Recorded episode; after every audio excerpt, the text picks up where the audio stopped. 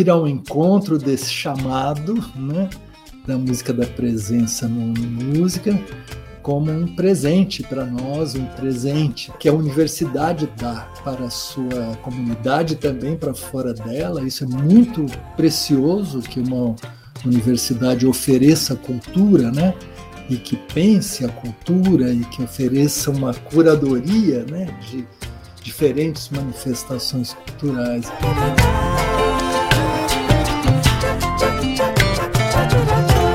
40, preparando os ouvidos para os 40 anos do Uni Música.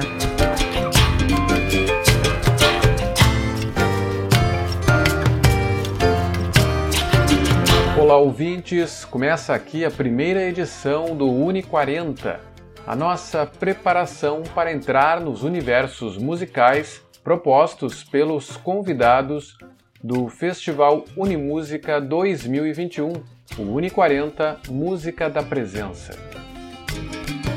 O Unimúsica foi criado em 1981 na Pró-Reitoria de Extensão da URGS e é, seguramente, uma das mais antigas iniciativas do gênero em atividade até hoje numa universidade pública. Músicos locais e de outros lugares, formações consagradas e uniões compostas especialmente para o festival passaram pelos palcos da Universidade Federal do Rio Grande do Sul. Desde o ano passado, os espetáculos têm sido virtuais em função da pandemia e da necessidade de distanciamento social. Em 2021, mesmo ainda apresentado no formato de vídeos, o festival já consegue reunir os participantes em grupos que realmente se encontraram para gravar. E assim, embora ainda sem o público presencial, o Unimúsica, que comemora os seus 40 anos, tem como título Uni 40 Música da Presença. É uma homenagem aos artistas que criam através desse exercício da cena viva. Esses profissionais têm sido duramente atingidos em seu trabalho e em suas vidas pela pandemia e pelo descaso com o setor cultural.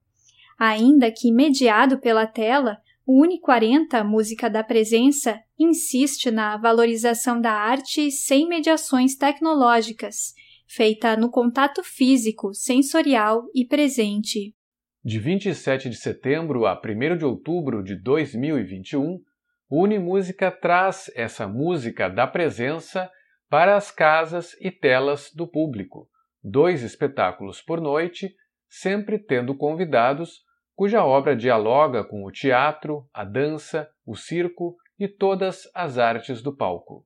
Com a coordenação de Lígia Petrucci, o Uni 40 tem ela própria na curadoria, ao lado de Ana Friedman, Rui Moreira, Suzy Weber, Valência Lozada e Ana Laura Freitas, que é também responsável pela concepção desta série de programas em áudio, além de ter participado das entrevistas. Na produção e apresentação desta série, eu, André Grassi e Mariana Sirena, jornalistas da Rádio da Universidade Federal do Rio Grande do Sul.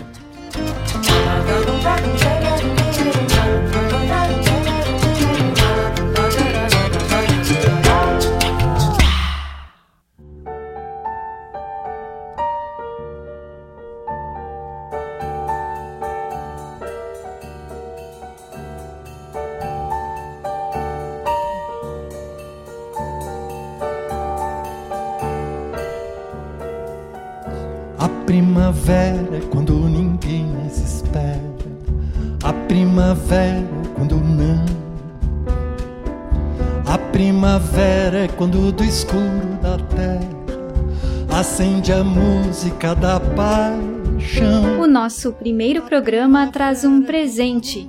Esse é o nome do espetáculo que José Miguel Wisnik preparou com seus convidados para abrir o Uni 40. Wisnik, compositor, cantor, professor de literatura, é um dos nomes fundamentais na música brasileira, com trabalhos dedicados a espetáculos de dança e uma ligação profunda com o Teatro Oficina de São Paulo. A primavera é quando ninguém acredita e ressuscita por amor. O tema do do Unimúsica é a música da presença, né? Como é que a gente faz a música presente num momento é, é, em que isso não é possível, no entanto, músicas que foram feitas para a situação de cena, né? E o teatro é o grande lugar da, vamos dizer assim, da, do templo, da presença, né? Da, é a arte da presença, né? É, até tem sido muito difícil para para teatro tentar se reinventar nessa situação, né? Mesmo que se façam vídeos e tal, não é a mesma coisa, né? Que é aquilo que o teatro oferece, é que aquela pulsação da, da coisa viva ali, sujeita, né? Ao erro, sujeita ao tédio, porque ela, além disso, se repete, né? Quando uma peça está em cartaz, ela tem que passar pela repetição e continuar viva ali, né? Então foram músicas que foram feitas, no caso a, a grande parte das músicas desse show foram feitas para teatro e foram feitas para o teatro oficina, né? É, com, dirigido pelo Zé Celso Martinez Correia, que é alguém que preza muito a presença da música em cena, da música ao vivo, né? Então nem eram músicas assim gravadas, pré-gravadas, que depois eram tocadas em certas cenas, né? como música incidental. Eram, eram canções que, que eram suscitadas pelo espetáculo, pelo texto, pelas cenas, e o Zé Celso lançava esse desafio assim da gente responder a uma situação é, dada pela pela peça e tal, pelas muitas peças, né, que eu das quais eu participei ao longo do tempo. E o, então o show ele é, é estruturado assim com módulos que vão passando, cada uma é um lugar, um espetáculo, uma coisa, né? E é, então é, foi isso que, que eu tive a vontade de chamar, quando se diz, não, você tem que dar um nome para isso, então o nome foi presente, né? Então é um presente para tudo isso e é especialmente um presente para Lígia Petrucci, que é uma pessoa queridíssima e competentíssima, né? que está há muito tempo, né? está esteve à frente dessa programação, que é uma das melhores programações culturais em universidades no Brasil, com certeza. Quando vai chegando a estação da primavera virada verão, da tragédia brasileira nasce a sua verdadeira corredor de carnaval. Uma coisa comum em música é muito estimulante, né? no sentido mesmo da da palavra, né, que é o de cria situações novas, te leva a fazer o que você não faria, né? É, te chama para para pensar coisas tal. Então, por exemplo, a primeira vez que eu fui foi um show com a Jussara Silveira e o Marcelo Genesi, né? Então, o que eu me lembro foi a minha primeira participação no Unimúsica. E o Marcelo era um rapaz rapaz, um jovem que tocava maravilhosamente, instrumentista, e não era o compositor ainda que ele se tornou depois, um compositor de canções. Ele vinha buscando aquilo, mas aquilo não, ainda não era né, a, a, a grande coisa dele. Né? E, no entanto, e tocar com ele era uma maneira, porque ele estava vindo para dentro da canção, né? coisa que depois ele veio a fazer mais tarde a gente voltou a Porto Alegre, não no Unimúsica, mas no Porto Alegre em Cena, e fizemos o show é, a, O Fim da Canção e a música Feito para Acabar, que é uma parceria dele, Marcelo, comigo e com é, Paulo Neves, poeta gaúcho, poeta de Porto Alegre. É isso que um, uma coisa assim como Unimúsica faz, né? Faz coisas acontecerem, coisas que não existiriam, eram puramente virtuais, né? E, no entanto, elas vêm. Eu dou o exemplo do André Memari com Nausete. Né? Eles talvez nunca tivessem pensado em fazer um show juntos. Né? Foi um convite do Unimúsica. Eles foram fazer, isso resultou num show que foi importante para a carreira deles, né, um disco belíssimo, um segundo disco, né, deles dois juntos, um segundo volume, a coisa rendeu tanto, né? E veio veio dessas propostas que em suma, estão ligadas a um tema, estão ligadas, às vezes, muitas vezes, né, esses temas não só eles resultam em shows aí, mas também em debates, em, né, em reflexões sobre né, os muitos temas que foram tratados aí. Então, assim que eu vejo, a coisa tem um, assim, muito, uma afeição, uma gratidão muito grande pelas... É, pelas várias é, oportunidades criadas, né? Aí pelas por essa essa concepção de cultura na universidade.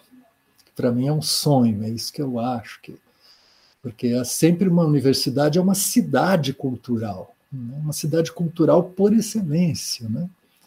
Então ela tinha que responder a isso. E isso é que energiza tudo, que faz disso uma universidade, porque você tem departamentos, institutos, especialidades e tal, né, que conversam, buscam-se uma, uma transdisciplinaridade e tudo mais, mas a cultura é que é a grande. Né, pensada nesse sentido, né, como arte, reflexão, é aquilo que, que liga todos os, esses campos, né? Então, sonho de universidade. Que bom isso. Há pouco tempo também, na, quer dizer, há menos tempo, eu tive, tive uma vez na programação do, da universidade, quer dizer, é, não especificamente do Unimúsica, mas com a Elza Soares, né, para vivermos o tema coisas essenciais da vida. né? Uma conversa com ela com, e com música, né? é uma coisa que é um outro exemplo disso, que não está evidente, né? você propor alguma coisa assim. E depois voltarmos há pouco tempo, quando é, Elza Soares foi recebeu o título de doutora honoris causa da universidade, é, aí em Porto Alegre. Isto né? Foi assim, uma ocasião aí já, assim, eu digo, grandiosa pelo significado que isso tem, né? pelo público que estava ali, pelo, pelo reconhecimento que isso teve, né? como havia uma pertinência né? nesta atribuição, nesse reconhecimento.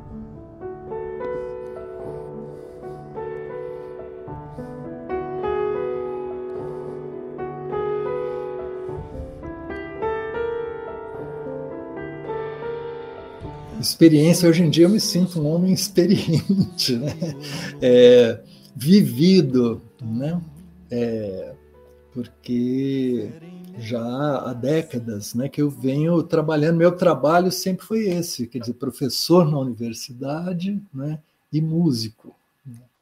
Então, nesse sentido, essa foi a minha experiência de vida sempre. Né? Então, é, Nesse caso, né, ao pensar um show para a música da presença, pensando na minha relação, principalmente com o teatro oficina, mas também com o grupo corpo. Não é? É, a, nisso, né, nessas músicas, tem, tem uma relação também com a literatura, que, é, que eu é, sou professor de literatura, professor no curso de letras e tal. Né? É, quando eu, sempre que eu trabalhei com Zé Celso, o Zé Celso tem uma paixão pela literatura e, e teatro, afinal, é uma literatura viva, né? Porque as peças que eu trabalhei com ele, desde o Jean Genet, né? As, as, Criadas, Le Bon, que ele traduziu de propósito como As Boas, é, que foi um espetáculo com Raul Cortez, né, e ele, Zé Celso, Marcelo Drummond, depois o Hamlet. Então, estávamos falando de Jean Genet, né, Shakespeare, depois Oswald de Andrade, né, que aí é muito mais próximo nesse sentido, que eu sou professor de literatura brasileira e, e ali era o espetáculo Mistérios Gozosos, né, que é baseado num texto do Oswald, também chamado O Santeiro do Mangue, Então, é, e é um texto que pede pede música, né? Que, as, que os poemas sejam musicados. Quer dizer, parte, ele é escrito em parte em versos, né? Um texto dramático, mas lírico com poemas também e tal. Então, canções foram feitas sobre poemas de Oswald de Andrade. É, e depois os sertões, né, Euclides da Cunha. E para o grupo Corpo, né, o Oncotô, o trecho que a gente apresentou, é um poema do Gregório de Matos, um soneto do Gregório de Matos. Então, tudo isso tinha literatura, e nesse sentido tinha essa união de experiências, né? que, como você estava dizendo, que é a experiência do teatro com a literatura, com a música, né? tudo ali é, junto no palco. Só que aqui a gente pegava o saldo disso, né? que eram as canções, né? que foram feitas, é, como eu disse, para serem cantadas, e o Zé Celso ele, ele, ele tem uma concepção de teatro ligado à participação intensa do público, né? que ele não quer o público numa plateia, um palco italiano, o público simplesmente assistindo, mas é um teatro concebido como um, templo de Dionísio, né? ali no bairro do Bexiga, em São Paulo, né? Então, é um teatro que tem a forma de um sambódromo, as, as, os públicos ficam nas galerias juntos a um, a, um, a um nada do palco, e a qualquer momento pode estar no palco, né? porque o palco é a pista, né? Mas é um teatro que tem árvore, né? que tem uma fonte, que, que tem uma parede de vidro que se abre para fora, né? foi concebido com um teto que se abria, ou seja, e, e, sempre foi pensado como um teatro que se abriria, que a Lina Bobardi, que concebeu o teatro, diz que ele, essa pista tinha que depois se abrir para fora, como se fosse um lugar de passagem para a cidade. Né? Isso é hoje, é, ao longo dos anos e décadas, é, é um embate do Teatro Oficina com Silvio Santos, né? que, que, é, que, tem, que é proprietário do entorno e que tem um projeto de transformar aquele entorno do teatro num grande shopping center que engoliria o teatro. Né? Então, tudo isso é um embate, né? É um embate vivo, da, quase uma alegoria da cultura contemporânea, né? que está acontecendo ali, naquele lugar. Então, tudo isso é uma coisa muito, vamos dizer, muito forte da cena, do lugar e tal. da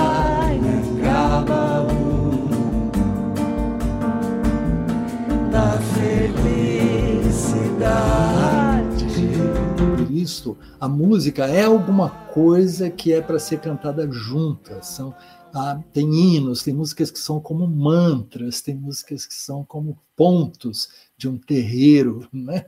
É, então, é isso que, que a gente vai mostrando no espetáculo. Aí eu tive a necessidade de que a gente fizesse uma pesquisa de fotos e na edição desse vídeo colocasse fotos desse lugar, desses espetáculos, ou seja, que desse sinal né, da presença, senão ficava sem graça a gente perder esse, esse elo. A minha casa é uma caixa de papelão ao relento, brasa dormindo contra o vento, semente plantada no cimento, criança na calçada. Foi importante que esses convidados, eh, os participantes que cantam, tivessem, trouxessem também essa presença, porque eles atuaram, né? como atores, cantores, nesse nessa coisa que eu estava descrevendo para vocês. Né? O Celso, sim, ele, eu conheci o Celso no teatro, oficina, né? acho que na ocasião justamente dos Mistérios Gozosos. E depois, Bacantes, e nos tornamos muito amigos e, e parceiros musicais em várias situações e tal. E a Marina Wisnik é minha filha, e aí tem uma, uma relação curiosa que eu conto ali, eu vou, vou antecipar aqui e dar esse spoiler, é, que é o fato de que ela, é, ela foi assistir o Hamlet do Teatro Oficina quando ela tinha, eu acho que 13 anos ou 14, uma coisa assim. É, eu levei minhas filhas, né? E meu, e meu filho, que já era maior, assistiram todos, né? E, e, e, a Laura Vince, que é artista plástica e com quem eu sou casado desde é, todo esse tempo, é, todos é, se apaixonaram pelo teatro oficina, cada um a seu modo, né? E foram é, participar de algum modo a, a seu momento. E as, os, o meu filho e as minhas filhas, né? a Daniela também, que não é, não é atriz, não, não atuou, mas que também a vida dele se divide entre antes e depois de Hamlet. Né? Mas é uma coisa assim, porque Hamlet virou uma febre em São Paulo é, de adolescentes que se identificavam com aquele Hamlet, que era uma, que era uma espécie de rebelde sem causa, né? É assim, luta com o, o pai postiço, né? o padrasto, e, e aí iam colegiais e tal assistir aquele Hamlet. Mas eu, tô, eu é, conheci vários e não estou exagerando, mas que assistiram tipo 27 vezes uma peça que dura cinco horas. Né? E as minhas filhas se incluem nesse grupo. Eu não sei o número exato, mas algo assim, como vinte e tantas vezes. Né? Então, praticamente sabem de cor o Hamlet. E, e aquilo criou um repertório de vida nas mais diferentes situações, né? sabem o que que o que que você extrai daquela peça para para a sua vida, né? Então é, isso é uma coisa muito curiosa. E logo em seguida, ela, Marina, e a Yara, a irmã, é, resolveram, é, quiseram ser bacantes, porque a peça seguinte foi Bacantes, uma tragédia grega, Eurípides, e, e elas quiseram porque quiseram. Então foi um, um, um conflito em casa, né? porque eu não estava seguro de que as meninas de 15 ou 14 anos devessem ser bacantes no teatro oficina. Mas tudo foi mais forte, não é para o bem mesmo, porque aí elas acabaram fazendo, isso foi uma experiência excelente de formação, né? e, e aí, é, em suma, a Marina, depois, inclusive agora recentemente, ela voltou 20 anos depois a fazer bacantes, né? depois ela ter já gravado discos e feito muitas outras coisas na vida, mas ela comemorou esse essa ligação dela com o teatro oficina e então é, ela conhece o repertório, conhece todas aquelas situações, todas essas músicas e tudo aquilo que é o que né, o que significa estar ali com com essas músicas. Então é, o Celso Sim e a Marina foram é, super importantes para a gente ter esse sentimento da presença. Né? E dois músicos muito queridos e também muito companheiros musicais de longa data, que são o Some Júnior, que é violonista e baixista, e o Sérgio Rezi, é, que o baterista, que, que então toca conosco, e eles ficaram assim, a presença deles, eles eram como oficiantes assim do, do rito ali, na, muito, vocês vão ver, muito é, integrados, né, envolvidos muito seriamente naquilo. E, e, fomos gravar porque aí o Unimúsica nos convidou e nos ofereceu, quer dizer, como para poder gravar isto, o estúdio quer dizer, de André Memari, que é o grande pianista que sabemos, né, que eu, aliás, como eu já tinha falado, a história dele e da Ana, mas que agora ele tem um estúdio Além disso, ele grava, né, com a pandemia, ele se tornou, não bastasse ele ser esse pianista que é, ele tocar viola, fagote, estudar tabla e, e não sei que outros instrumentos, ele ainda por cima agora grava, mi, é, mixa, masteriza, filma. Eu acho que ele usou mais de, não sei, 13 câmeras. Né? E edita então se tornou um, um videomaker. É incrível, a gente não acredita no que está vendo, porque ele faz tudo isso sem ter um único assistente. Ou seja, quem gravava, fazia tudo isso, filmava com todas essas câmeras, né, é, era só ele. Né? E depois ele é, é, mixava o áudio e depois editava o vídeo. E, de fato, a edição de vídeo, a gente precisava essa parceria, porque você não pode. Não dava para assim pegar umas fotos e mandar simplesmente dizer entra no segundo tal até o segundo outro, porque você tem que ver como é que uma imagem, né, entra no ritmo, como é que ela se movimenta e tudo. E ele, e ele, aí eu fui, voltei ao estúdio dele, né, que fica na Serra da Cantareira, aqui em São Paulo, um lugar assim é, é, separado, né, meio, quer dizer, longe da cidade, da, do, do, centro, longe da minha casa, mas eu fiz essa viagem até ele de volta para a gente é, trabalhar essas fotos e tal. Ele foi muito sensível também com todas essas câmeras dele para mostrar assim cada músico em cada momento, etc. Fiquei muito surpreso com as, as capacidades do André. E ele faz tudo isso com muita rapidez. Então, dizer que ele é a lebre, a gente é a tartaruga. Né?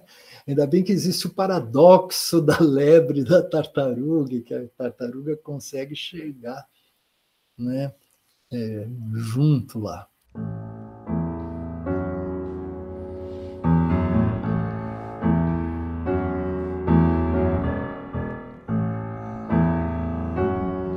É um tempo em que a gente não teve mais essas oportunidades né, de estar é, num palco, tocando junto né, com outras pessoas.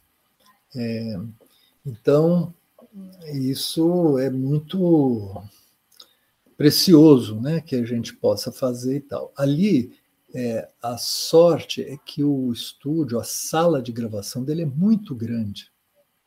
É, e com o pé direito muito alto.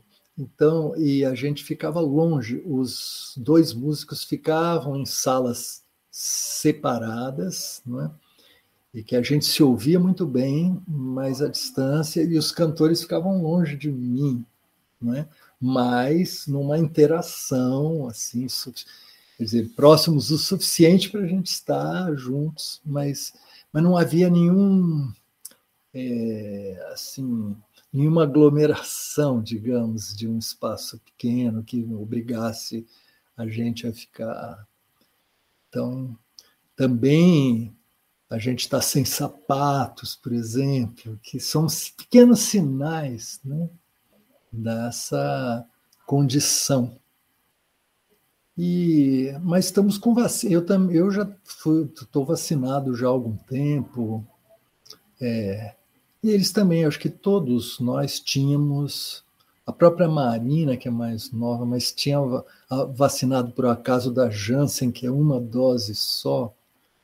Então, nós estávamos assim, como se despertando para a possibilidade, né? Oxalá, né?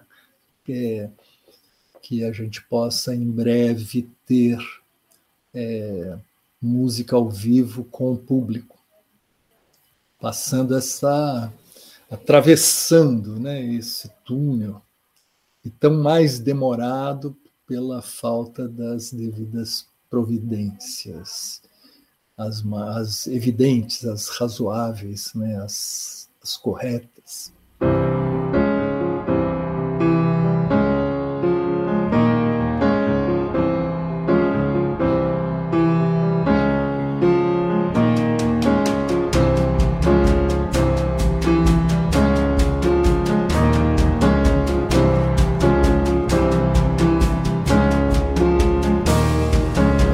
Músicas feitas para uma situação muito viva de trocas, né?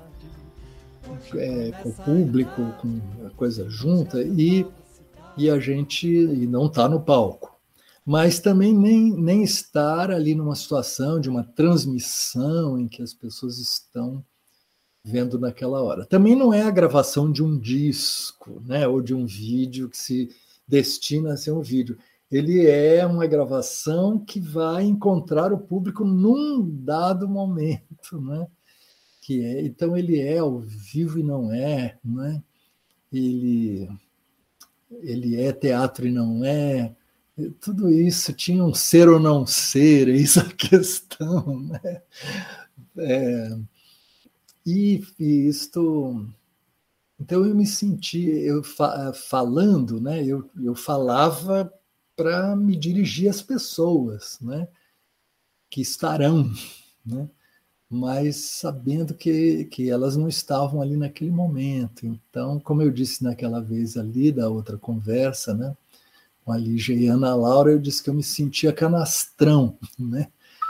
que é uma expressão do teatro mesmo, né? Você se sentia fazendo um papel e às vezes você sente que você está fazendo o papel, né? E que, e que isso não era fácil. Mas é, o, Zé Celso ensina, o canastrão é, é parte do teatro. Né? O teatro não vive sem o canastrão, né? porque teatro é muito uma canastrice. Né? E sabe que, inclusive, o Hamlet se chamava Ham, Ham Let, que se dizia que é uma coisa que o Gerald Thomas dizia e que parece que Samuel Beckett tinha dito, que é, o nome Hamlet, em inglês, seria um trocadilho que quer dizer Ham é, é o canastrão. E Hamlet é solta o canastrão, deixa o canastrão. Né? E o Hamlet é uma peça que tem o teatro dentro do teatro, né? que tem. E o Zé Celso fazia o gesto ali de escolher o Marcelo Drummond, que não era um, um ator desses, de, né? era um ator que é, sem a experiência, jovem, né? não era um grande ator do teatro brasileiro chamado para fazer o grande personagem do teatro, era solta o canastrão. E isso que fascinou a molecada, inclusive, né? Porque era, era um mergulho naquele negócio. Tal. Então, estou falando com isso, brincando com isso, porque na hora de ali de me sentir canastrão, eu tinha que sentir que aquilo fazia parte e tal, tal. E aí você tem que ter também a outra coisa, que, que, eu, que é o que o Zé Celso chama de fé cênica. Né? Você tem que acreditar naquilo que você está fazendo como numa religião. Né? A religião do teatro ela é movida à fé. E a fé cênica, né? que tem que vencer a canastrice. Né? Então, acho que é isso lá. Talvez né, há momentos que vocês possam reconhecer a canastrice, mas ver que eu estou querendo a fé cênica, né? porque tem verdade né? ali, naquele, naquele encontro e naquele presente. Tem verdade. É um presente mesmo.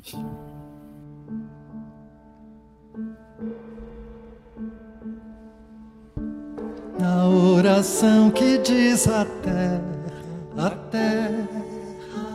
Quer Deus que a quem está o cuidado dado. Queridas, queridos, todas, todos, todos, é, quero convidar vocês para o espetáculo do Unimúsica que se abre no dia 27 de setembro às 20 horas, quando estaremos eu, José Miguel Wisnik, com Marina Wisnik Celso Sim, Sérgio Rezes Sono Júnior, apresentando músicas da presença.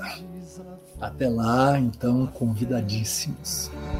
Quem do mundo a mortal loucura pura, a vontade de Deus sagrado agrada Este foi o convite de José Miguel Wisnik para o espetáculo Presente, dentro do Uni 40 Música da Presença, que estreia nesta segunda-feira, 27 de setembro de 2021, às 8 da noite, no canal YouTube do Departamento de Difusão Cultural da URGS. Na trilha sonora deste episódio, ouvimos trechos justamente do espetáculo Presente. A vinheta musical do Uni 40, que abre e encerra este programa, foi composta por Ana Friedman. E o próximo episódio da nossa série apresenta Caio Amon, que traz o espetáculo Cenas Sonoras.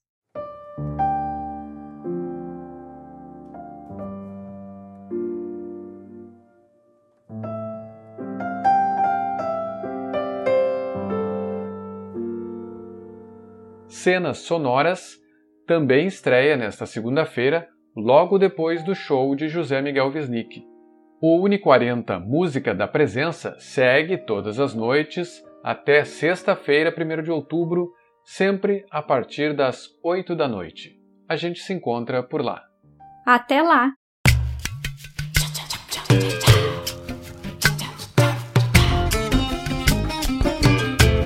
40 Preparando os ouvidos para os 40 anos do Uni Música. Produção e apresentação dos jornalistas André Grassi e Mariana Sirena, da Rádio da Universidade Federal do Rio Grande do Sul.